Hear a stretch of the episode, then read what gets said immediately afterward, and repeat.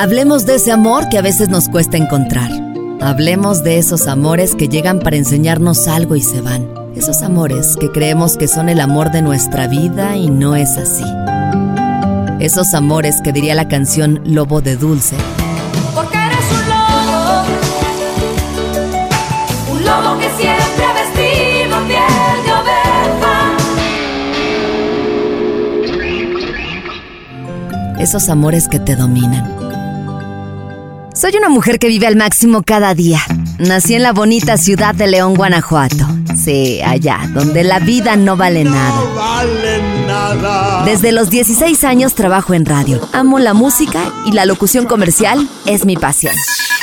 Pero esto no es radio. Así que te invito a que juntas aprendamos, reflexionemos y nos divirtamos encontrando siempre el lado bueno de las cosas.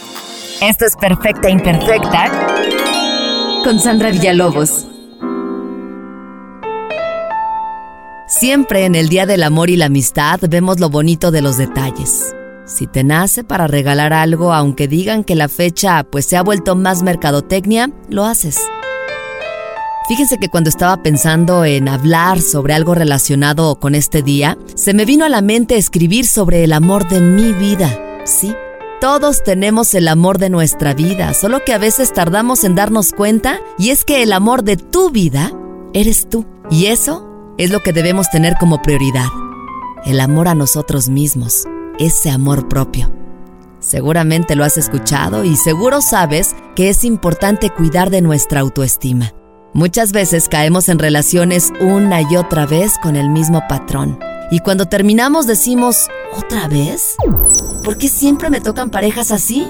Pero, ¿has notado que muchas veces eres tú quien busca esos mismos roles?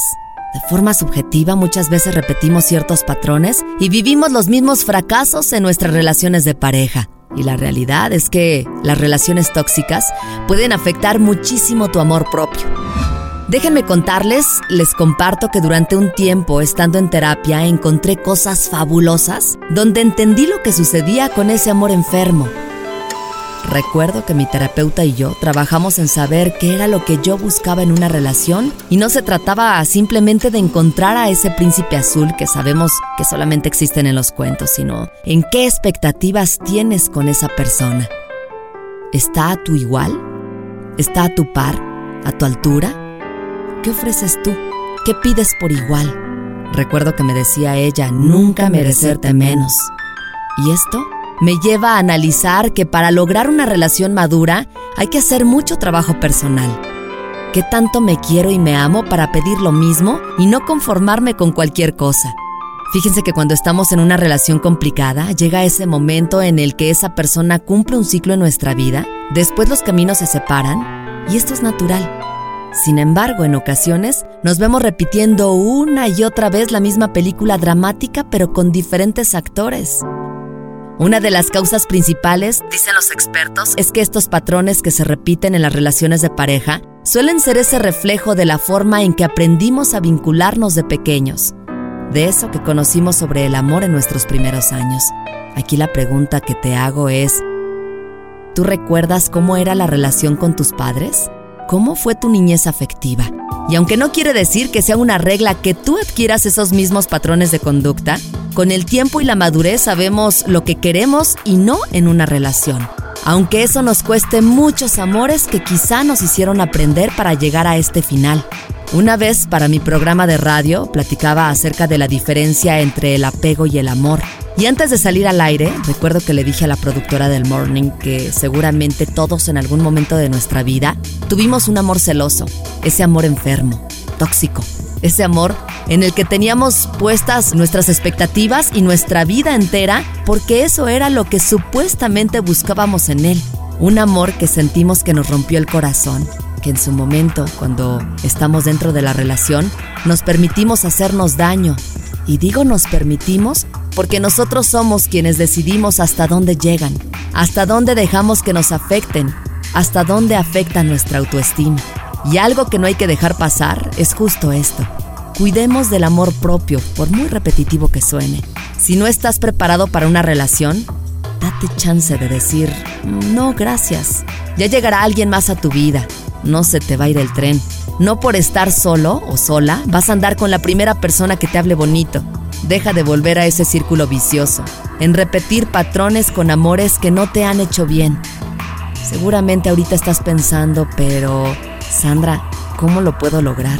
Y aquí los expertos nos comparten que uno, no hay que idealizar desde que conoces a esa persona.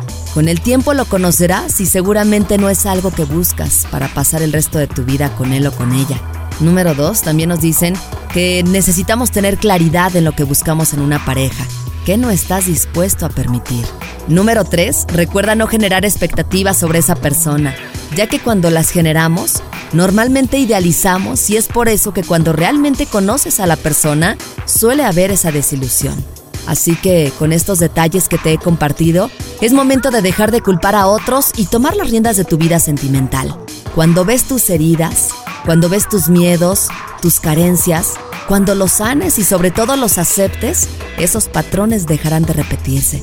Así que si estás viviendo una relación tóxica, si te has dado cuenta con esto que platicamos el día de hoy que los patrones se repiten una y otra vez, tal vez es momento de hacer un alto y comenzar a trabajar en ti, en tu amor propio.